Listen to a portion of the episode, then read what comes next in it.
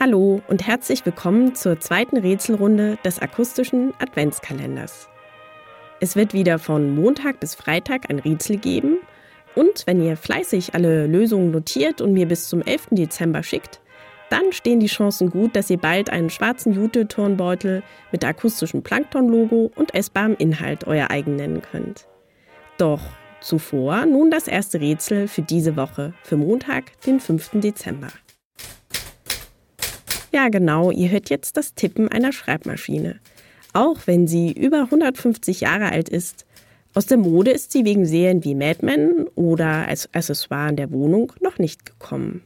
Auch ich liebe das Klackern dieser Maschinen und habe diesem Gerät einige Beiträge in meinem Podcast gewidmet.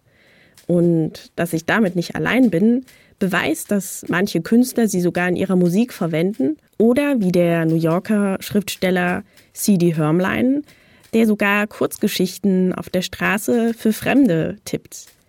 Deshalb meine heutige Frage, wie heißt der Komponist-Pianist aus Berlin, in einer akustischen Plankton-Folge, der die Schreibmaschine als Instrument in seiner Musik integriert.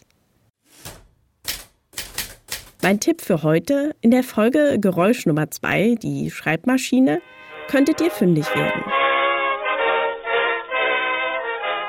Wenn ihr dabei etwas gewinnen wollt, dann geht bitte zuerst auf www.akustisches-plankton.de und lest euch unbedingt die Gewinnspielregeln und Teilnahmebedingungen durch.